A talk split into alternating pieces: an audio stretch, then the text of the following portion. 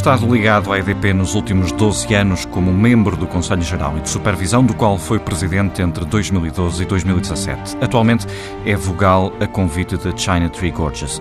Eduardo Catroga foi ministro das Finanças com Cavaco Silva, depois de ter feito carreira a gerir empresas como a CUF, a Quimigal e a SAPEC. Teve ainda um papel preponderante na viabilização do Orçamento do Estado para 2011, meses antes de a Troika entrar em Portugal, e elaborou a proposta que esteve na origem do programa de governo do PSD nesse mesmo ano, mas sempre como independente. Eduardo Catroga lançou em outubro o livro Gestão, Política e Economia. É o nosso convidado esta semana. Obrigado por ter vindo à Vida do Prazer. Dinheiro. Tem manifestado alguma preocupação com a dívida pública e entende que o Governo deveria preparar melhor o ciclo mais desafiante, digamos assim, que por aí vem. Defende, por isso, mais reformas. Isto significa... Estas reformas significam mais sacrifícios para os portugueses, necessariamente? Olha, repare que nós a dívida pública portuguesa, e realmente é, é, como se mede a, a sustentabilidade das finanças públicas, para mim é em função do estoque da dívida pública e da dinâmica dessa dívida pública ligada com a dinâmica do crescimento económico, aquilo que os economistas chamam o crescimento potencial a médio e longo prazo. Portanto, a dívida pública realmente eh, tem sofrido nos últimos 20 anos, uh, e não é um processo que pode ser analisado exclusivamente no curto prazo. Eu posso, uh, só para caracterizar a dívida pública e até para os senhores ouvintes, mais do que às vezes em percentagem do PIB, em valor absoluto, passou de 53 mil milhões de euros 53 mil milhões de euros em 1995 para 170 mil milhões de euros em 2010 e atualmente é 245 mil milhões de euros. Teve sobretudo ali um grande pico antes de, do, da chegada da Portanto, Troika, é? em 2010, repare, entre 2010 e, e, e, e 1995 a dívida pública, uh, digamos, quase que quintuplicou e a riqueza do país uh, não duplicou.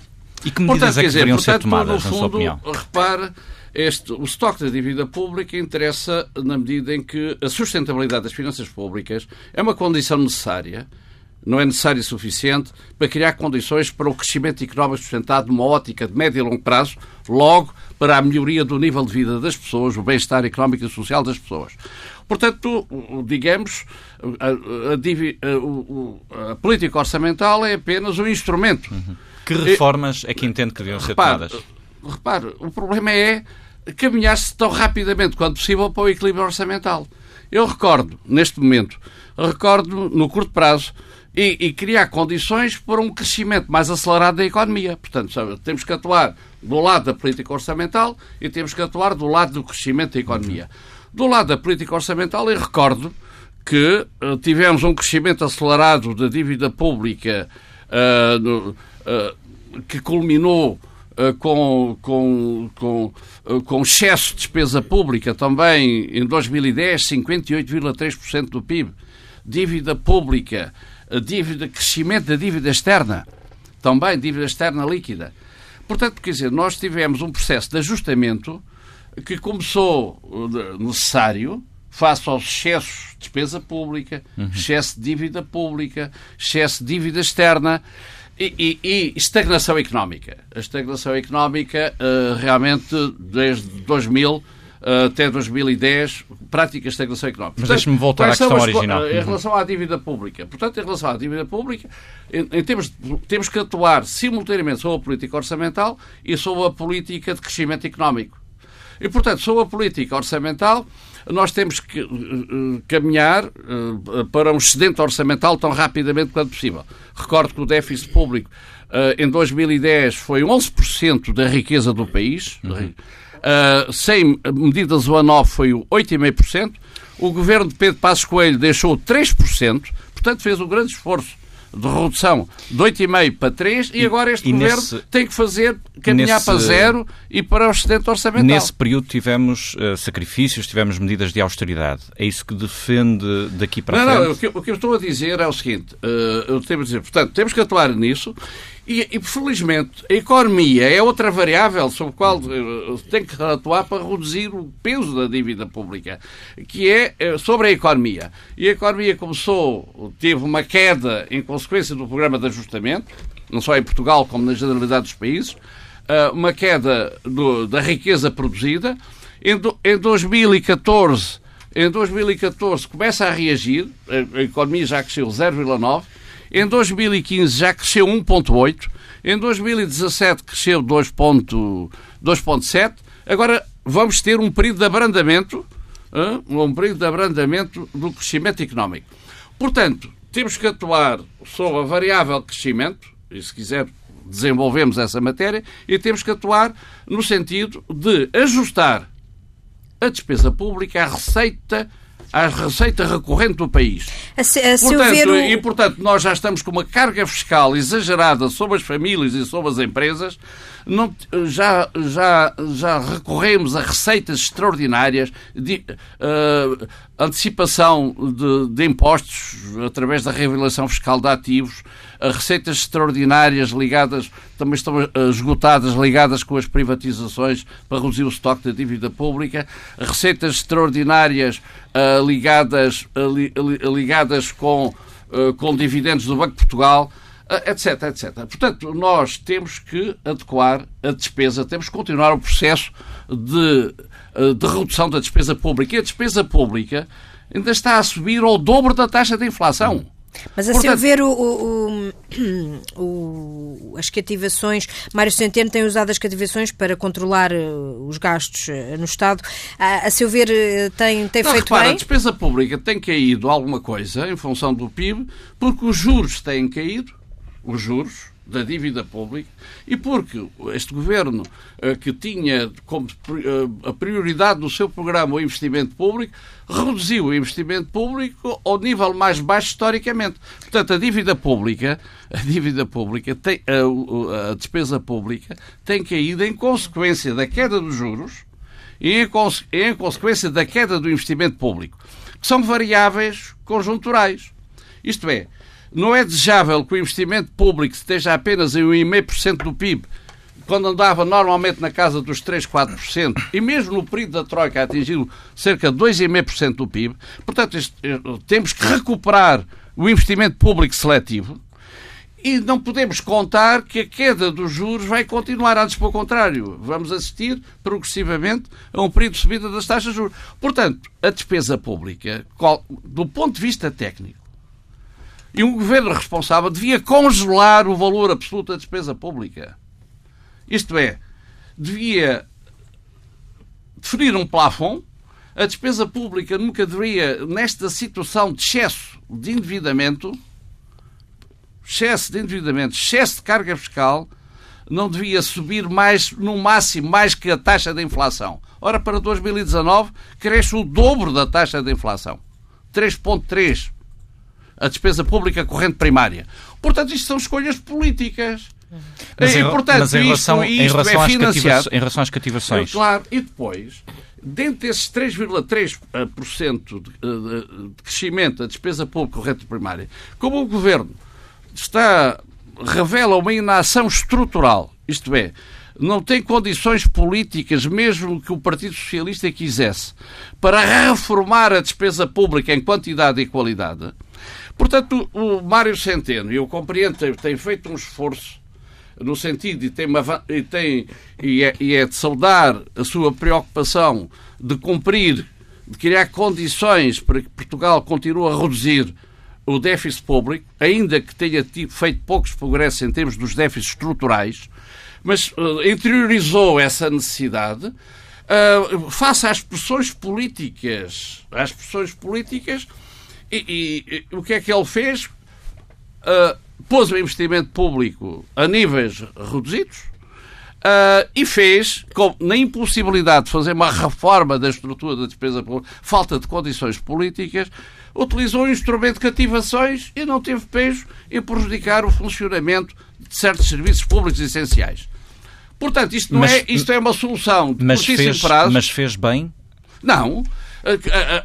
Repare, ele fez. As cativações estão a ser mal usadas. Não, ele, quer dizer, a culpa não é do Ministro das Finanças. A culpa é do Governo que não faz a reestruturação de todo o aparelho do Estado, das macroestruturas, das microestruturas, da otimização de gastos, da, da análise da despesa pública de, de, de, em relação aos seus efeitos económicos. Portanto, no fundo, o Ministro das Finanças viu-se obrigado a, a, utilizar um instrumento de cativações na, na impossibilidade de fazer uma, uma, uma reforma estrutural das funções do Estado que está ligado à reforma estrutural da despesa pública em quantidade e qualidade. Mas, portanto, mas ele foi o menor dos males, ele, para, para alcançar os objetivos, que era muito importante no sentido de continuar a diminuir o risco país, com reflexo, aliás, na taxa de juro, ele utilizou esse instrumento, mas isso é uma medida transitória, é uma medida de curto prazo. O que, o que, a, a, a, recorreu a cativações na ausência de reformas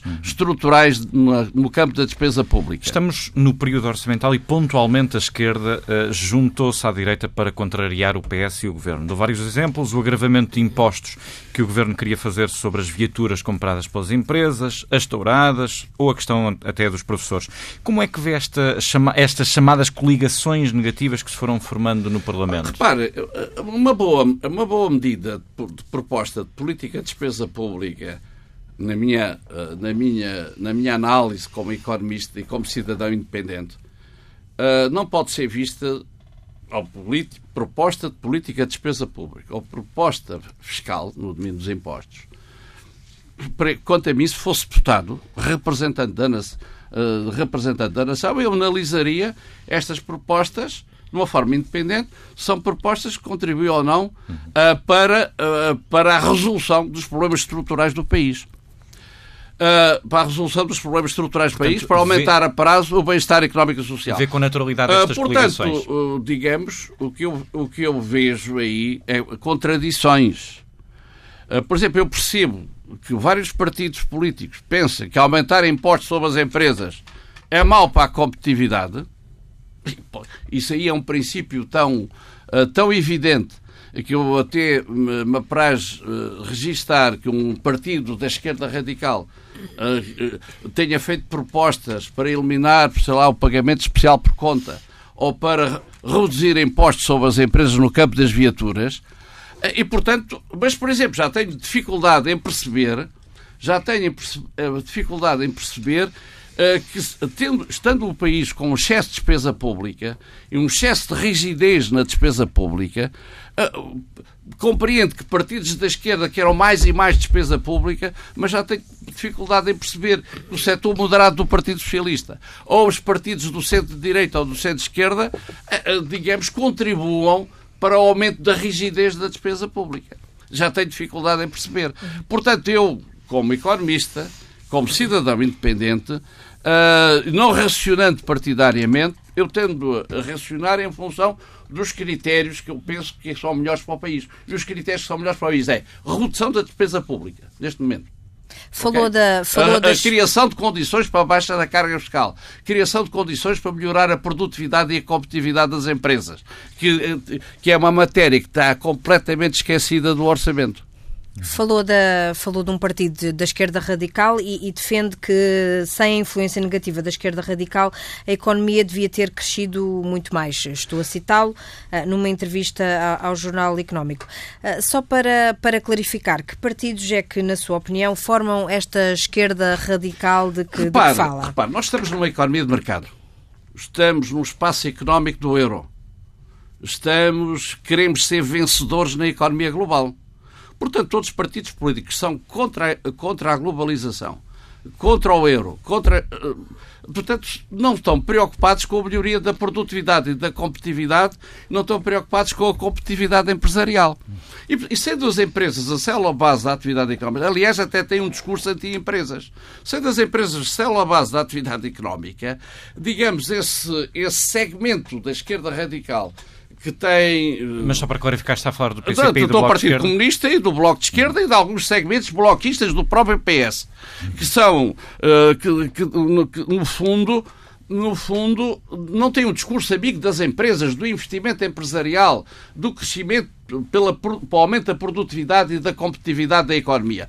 Tem apenas um, tem, tem, tem um discurso apenas do lado da procura, um discurso, um discurso uh, que, não é, que não é o mais adequado para, para estimular o investimento produtivo, para estimular o crescimento das empresas e não tenhamos dúvidas, a economia portuguesa só continuará, conseguirá crescer mais com investimento empresarial, com hum, a internacionalização das empresas, com um maior valor acrescentado nacional, com um ambiente macroeconómico e um ambiente institucional mais favorável à iniciativa empresarial e ao risco. Ora, esses partidos têm um discurso anti-empresas, logo contribuem negativamente. Eu diria que, apesar de tudo isto, quem faz o crescimento económico não é o governo, são as empresas. E, portanto, é apesar de tudo isso. O que é que acha que aconteceria se o PS estivesse sozinho? Eh, eu estou a partir de um pressuposto que seria venceriam uh, o Partido Socialista, amigo das empresas, uhum. que seria um Partido Socialista que, que, que, que, preocupado em criar condições para Portugal vencer na economia global, vencer na economia europeia, vencer o euro. Portanto, dentro desse pressuposto, que há segmentos do PS que ainda não interiorizaram adequadamente isso, dentro desse pressuposto, estou convencido que as políticas seriam mais amigas do investimento e do empresarial, do risco e do emprego. Mas não teria, não teria segurança. Agora, o que eu sei, o que eu sei, olha, quando se diz assim, Portugal está a crescer, mas sabe quanto é que cresceu a Espanha em, 2000, uh, em 2015? A 2017, 3,1. Uh, portanto, mais que Portugal. Eh, eh, já não vou falar da Irlanda, da Hungria, da Polónia, da República Checa. Todos os países que precisam de crescer mais que a média da União Europeia são os países do nosso campeonato. Nós estamos nesse campeonato. E nesse campeonato estamos na cauda do campeonato. E, portanto, eu digo que temos que criar condições para a economia crescer, não dois, ou um e meio, ou um, ter um crescimentozinho, aumentar o seu potencial crescimento a prazo para a casa dos 3, 4%. Isso é possível com, com, é possível, criando um ambiente de confiança, criando um, uma estabilização macroeconómica adequada, com política orçamental adequada, mas, sobretudo, sobretudo, tendo um, um, discurso amigo das empresas, estimulando estratégias empresariais competitivas, no sentido de, de, de, de, melhorar os seus índices de inovação, os seus índices de internacionalização, uh, etc, etc, etc. Portanto, já falou do, já falou do, do PS, já falou do, do PCP, do Bloco de Esquerda, uh, resta o, o, PSD. Como é que vê o, o, atual momento que o PSD atravessa olha, e a liderança eu, de Rui Rio? Olha, eu não me sinto um homem partidário, por isso é que eu nunca me inscrevi em qualquer partido partido político. Eu sou um homem que tem uma filosofia política e económica que é o meu pensamento para o país. Posso votar. Devo, devo dizer que, historicamente, o PSD foi aquele partido que se, que se tem aproximado em vários momentos de tempo, mas não de uma forma, de uma forma exclusiva, daquilo que eu penso, hum, uh, daquilo que eu penso que são as melhores políticas para o país, aqueles que se aproximam mais das minhas, mas eu não me identifico com nenhum. Portanto, eu não sou partidário, eh, não sou, não sou um homem do partido. Partido. Sou um homem que, que gosta de pensar o país e, pensar nas melhores políticas para o país no quadro de uma economia de mercado, no quadro uma, da economia europeia, no quadro de sermos vencedores na globalização e, portanto, políticas adequadas, políticas no sentido do desenvolvimento do sistema E, portanto, político. estará mais à vontade para falar sobre, ah, sobre a situação eu estou, estou à vontade para falar sobre o, o, agora sobre o PST, respondendo diretamente à sua pergunta, eu faço notar que faz parte da história dos partidos em Portugal, nomeadamente os partidos do arco do poder, e, e tem sido mais do arco do poder o PS, o Partido Socialista, uh, e, o, e o PSD, e agora o CDS, uh, portanto, o CDS, mas sobretudo o PS e o PSD, quando um líder quando estão na, na, na, oposição, isto, se formos à história do Partido Socialista, ou formos à história do PSD, nomeadamente, digamos, parece um, uh, os partidos são uh, fontes de, uh, fontes de, de, instabilidade interna enquanto não conquistam o poder. Hum?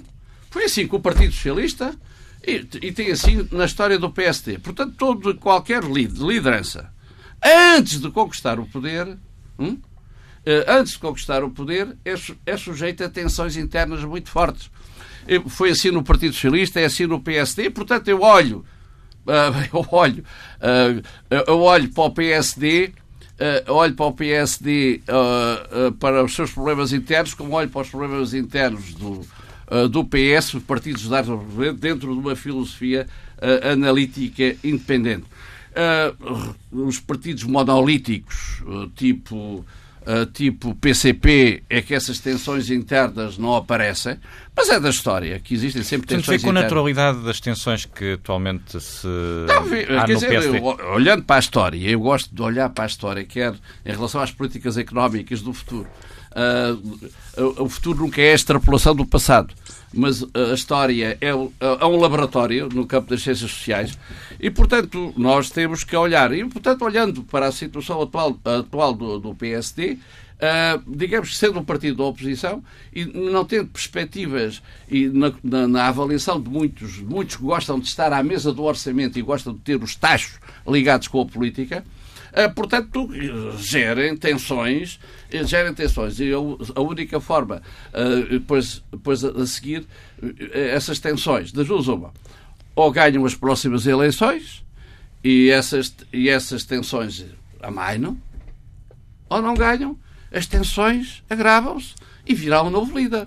Falemos é, agora é como de... nos clubes de futebol. Uh, nos clubes de futebol, eu, nos treinadores de futebol, em determinada altura, o treinador não consegue ganhar o campeonato, já não consegue ganhar há X anos, uh, e, ou, ou, está a fazer má figura no campeonato europeu, uh, portanto, portanto, terminou o seu ciclo. O que está a dizer e, portanto, é que o Rui Rio arrisca-se a uma chicotada psicológica. Não, o que eu estou a dizer é que... Usando o, a gíria não, futebolística. Não, o que eu estou a dizer é que o próximo resultado eleitoral vai ser determinante e para isso, para ser determinante, Uh, pois isso podem ser admitir vários cenários, que eu não quero fazer futurologia, e, de, e devo, uh, não quero fazer futurologia.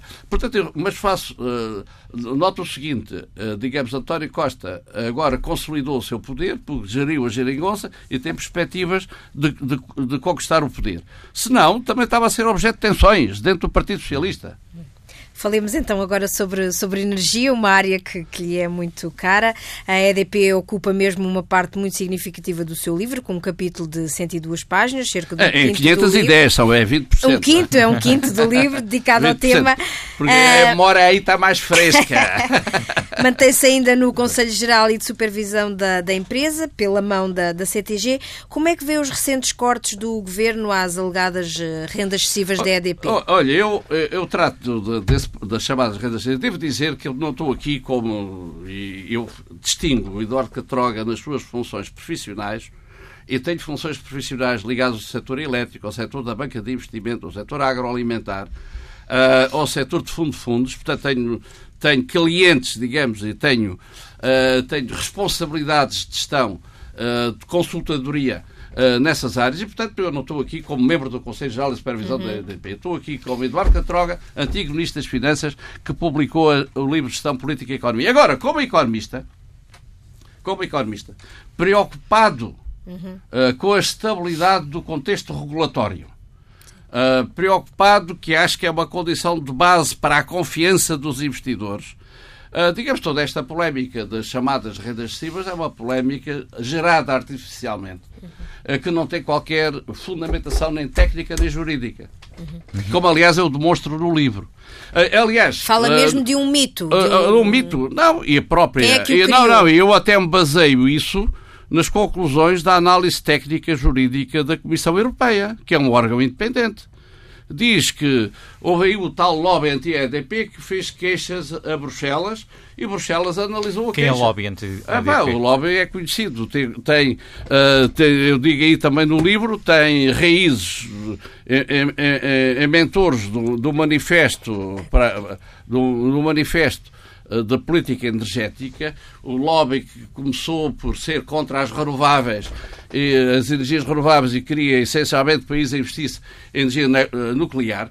Portanto, esse, eh, esse, se mantiveram ativos na comunicação social, se mantiveram ativos uh, em várias por isso é que eles chamam um lobby. E, portanto, esse lobby que atuou junto do, dos vários governos do governo de Passo Coelho, junto da Troika, que isso é conhecido. Uh, digamos, uh, também há quem diga que é uma parte desse lobby que fez queixas na Procuradoria. Na, na, ah, e nós sabemos, a queixa na, na, União Europeia, como a União Europeia não aceita queixas anónimas, está identificado. E faz parte desse segmento.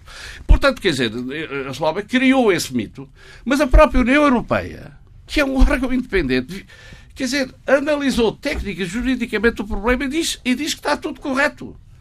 Aliás, eu tenho dito também para mim que, repara, este, mito das rendas excessivas Uh, começou ainda quando, uh, quando uh, no início do processo de privatização da EDP, António Guterres resolveu estender às centrais já existentes da EDP os chamados contratos de aquisição de energia, isto é, preços contratualizados que, existi, que foram definidos em 93, 94 para as centrais do PEG da Tapado do Outeiro em resultado de concursos internacionais. Estendeu isso eh, porque se ele não tivesse estendido isso, tivesse fixado uma política de preços contratualizados, não existindo ainda à época eh, nenhuma entidade reguladora independente, ninguém iria comparar ações da EDP quando ele iniciou em 97. Uhum. Em 97. Portanto, os chamados rendas têm origem em preços contratualizados que foram vendidos aos acionistas da DEDP em 97, em 2005, em 2011, ao longo das várias oito ou nove fases do processo de privatização. Portanto, elas não existem. Mas mesmo que tivesse existido algum excesso, algum excesso quem beneficiou foi o Estado acionista. Nunca não, foi não a empresa. Existindo, não existindo rendas excessivas, não deveriam então ter existido também os cortes que foram agora mas, feitos? Mas repara, repara, o problema não são, o problema é a interpretação do, do modo de cálculo. Uhum. Quer dizer, a interpretação do modo de cálculo, a interpretação pode estar ou não estar correta. O, o, o regulador uh, que faz determinados cálculos aplicando um determinado enquadramento legislativo e executivo pode dizer, ah, corrigir para a inflação. A inflação, qual é a inflação? Há, há, há, há digamos, interpretações técnicas. Isso, uhum. isso não tem nada a ver com a substância da questão. Aliás, essas interpretações técnicas que a empresa contesta, não, não, não, é, não tem a ver com as interpretações técnicas. É um cálculo que estava previsto uhum. em 2017 uh, em relação ao futuro. Portanto, são questões técnicas que a empresa considera que não têm fundamentação a interpretação que foi dada, sobretudo com, cálculo, com a interpretação que foi dada e que no, que no local apropriado, depois, de, de, em função da interpretação técnica ou jurídica, há de haver um decisor que não será nem a empresa nem o regulador que há de decidir. Portugal é o Estado de Direito e, portanto, é, é nesse campo que é a análise da empresa e não tem a ver com a substância Houve da questão. mudanças na tutela. O que é que espera de João Galamba? Eu continuo a dizer que estou aqui como Eduardo Catroga, antigo Ministro das Finanças, economista, cidadão independente. Que terá uma opinião não, sobre mas, o novo portanto, secretário o que eu estou a dizer, eu normalmente não avalio os ministros ou os secretários de Estado uh, pela, pela uh, a pessoa A, B ou C uh, digamos, uh, digamos uh, avalie os governos pelas suas políticas. Isso aí sou um bocadinho como ao PCP. Não interessam as pessoas, interessam as políticas. E, portanto, ainda é cedo para avaliar, e depois interessa a execução das políticas. Ainda é cedo para avaliar os, os, os recém-nomeados membros do governo, como, por exemplo, no, no setor da energia. O que uh, a OPA, de, não podemos deixar de lhe perguntar sobre, a, sobre a OPA da China Tree Gorges, um, ehm, acha que uh, será concretizado de facto? O que é que vai mudar depois? Pois olha, eu penso que a questão estrutural não é essa. Uhum. Diga-me então. A questão estrutural é, uh, é, a seguinte. Olhando para a economia portuguesa, e eu como economista e como português, aliás, também tenho dito isso no livro, tenho uma pena enorme dos exemplos estratégicos negativos do destino estratégico que foi dado a grandes empresas portuguesas, seja no setor dos cimentos, ah, seja no setor das telecomunicações, seja até alguns ah, exemplos no setor bancário. Isto é, as grandes empresas portuguesas ah, não conseguiram gerar uma estrutura acionista estável e coerente capaz de, de, de capaz de, de defenderem uma, um processo de crescimento seletivo em mercados internacionais e, portanto, serem veículos de internacionalização da economia portuguesa. E, portanto, temos que olhar para estes exemplos estratégicos negativos. O setor das telecomunicações. não conseguimos gerar uma estrutura acionista adequada.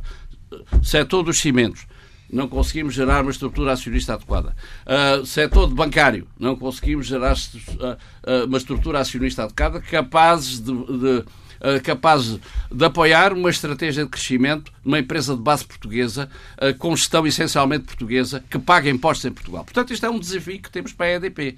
E outro desafio que temos para a EDP é, é o seguinte: em, como e que, esse, que, também era geral na economia portuguesa, como não existe na economia portuguesa capitais próprios, em consequência da queda das, da poupança e da decapitação dos grupos económicos e financeiros em 1975 e da queda da poupança nacional bruta, nós não temos poupança uh, suficiente para, para, para gerar, uh, gerar acionistas uh, financeiros importantes. E, portanto, todas as tentativas para ter um acionista a, a português na EDP, a, portanto, que entraram lá com dívida, desapareceram. O, e hoje o único acionista estável da EDP com capital português é o Fundo de Pensões do BCP, ali, com 2%. O resto é capital estrangeiro. Portanto, aqui a questão que está é qual é a estrutura de capital estrangeiro da EDP capaz de permitir à EDP manter a sua unidade eh, de atuação em todas as fases da cadeia de valor, continuar essencialmente a apostar nas renováveis, continuar a apostar nos seus mercados tradicionais, Portugal, Espanha e Brasil, eh, continuar a, a crescer internacionalmente. Qual é a estrutura acionista que permite isto? Eu tenho dito. E é atual? Uh, não, o que eu estou a dito é o seguinte: com certeza não é a integração num grupo espanhol, não é a integração num grupo alemão, não é a integração num grupo francês. É num grupo chinês. Não, o que eu estou a dizer é ter uma estrutura acionista, de, de pode ser estrangeira, seja chinesa, finlandesa ou, uh, ou americana, que apoie uma empresa essencialmente de Portugal, cotada em Portugal, de base portuguesa, com gestão portuguesa, capaz de, de crescer, não só nos mercados onde já está, mas em novos mercados. Se essa estrutura acionista é nacionalidade A, B C. Eu tenho de dizer que a tendência será sempre a ter uma nacionalidade mista, o que não quer dizer que não tenha um acionista principal. Eu recordo que os chineses hoje só têm 23% da EDP. Portanto, eles querem reforçar, conseguirá ou não, eles, eles ou frentes, e o mercado assim decidirá. Eduardo Catroga, muito obrigado. A entrevista a Eduardo Catroga. Vamos então ao habitual comentário conjunto do que falamos esta semana sobre o Brexit. Os líderes europeus deram luz verde, agora o acordo que foi negociado durante 17 meses eh, entre Londres e Bruxelas tem de ser ratificado não só pelo Parlamento Europeu, mas também pelo Parlamento Britânico. Como é que tem visto este processo? Acha que de facto fica resolvida a questão? Eu espero que fique resolvida bem eh, dentro do mal, não é? Que eu acho que é um grande mal o Reino Unido sair da União Europeia. Lastima imenso. Uh, eu vivi três anos lá e, de facto, acho que bebi bem da história e da influência que o Reino Unido teve, nomeadamente no movimento de recomposição da Europa pós Segunda Guerra Mundial. E vejo com muita lástima. De qualquer das formas, espero que, apesar de tudo, o acordo seja minimamente satisfatório, tendo em conta os objetivos dos britânicos. Eh, vejo com preocupação o facto de poder haver alguma implicação direta ou indireta naquilo que são os movimentos comerciais e, e, também culturais entre Portugal e o Reino Unido. Têm sido muito fortes, foram muito fortes e que eu eh, gostava de continuar a ver fortes, nomeadamente no que diz respeito às exportações de bens uh, e exportações de serviços. O Reino Unido é o segundo mercado uh, exportador português, exportador de serviços particularmente à custa do turismo, e movimentos que tenham impacto na, na fluidez e na transferência e mobilidade de pessoas, uh, nomeadamente turistas, têm um impacto muito grande, seguramente, em determinadas zonas do país, particularmente no Algarve. E, portanto, uh, preocupa-me se, esse for, uh, se isso for afetado. Em termos de, de bens, não, talvez não esteja tão preocupado. Em relação à União Europeia, estou um bocadinho preocupado, porque também, de alguma maneira, há rearranjos que têm que se fazer. Porquê? Porque o Reino Unido era um contribuinte líquido da União e, portanto, alguma coisa ou se rearranja para se manter o financiamento daqueles que mais o sofruem, ou se reduzem os apoios a estes países com necessidades. Novas estimativas do Tesouro Britânico uh, apontam para que se o Reino Unido sair da União Europeia uh, sem, sem um acordo, um, o país pode perder uh, qualquer coisa como 169 mil milhões de euros na sua produção económica em 15 anos. como, é que vê, como é que vê esta situação? Quais é que podem ser os, as consequências? Bem, parece que eles até são os mais prejudicados é claro que ganharam, ganhou o Brexit na expectativa de que os eh, contribuintes britânicos beneficiariam desta saída, pagando eh, menos, ou melhor, que a contribuição líquida para a União Europeia fosse de facto usada em seu benefício. De qualquer forma, uh, saindo um bocadinho à bruta, eu acho que os velhos britânicos vão perceber que lhes vai sair muito cara esta fatura. E vai sair cara porque o benefício que eles pensavam que vinham a, a, a verificar, nomeadamente em termos de verbas para o Serviço Nacional de Saúde deles, que é uma coisa que apoquenta particularmente as populações envelhecidas, isto vai ser o nosso problema a partir de agora a sério. Portanto, olhem para o Reino Unido, vejam o que lá serve para ser o isco cá um, e, e vão verificar que vão, afinal, pagar mais do que se se mantivessem eh, na União. Enfim, feitas as contas, e mais uma vez, eu espero que os britânicos continuem a ter poder de compra para continuar a adquirir bens portugueses, a poder contratar portugueses para o seu mercado de trabalho. Nós temos muitos portugueses no Reino Unido e espero que uh, este Brexit não ponha ou não venha a impor uma saída massiva de portugueses que uh, iria abalar um bocadinho o mercado de trabalho nacional e, por outro lado, continua a vir usufruir das férias como tem até agora vindo a Portugal, nomeadamente o Algarve. Já sabe que pode ler a entrevista a Eduardo Catroga este domingo, no Dinheiro Vivo, que sai nas bancas com o Diário de Notícias e o Jornal de Notícias. E ouvir quando quiser em tsf.pt.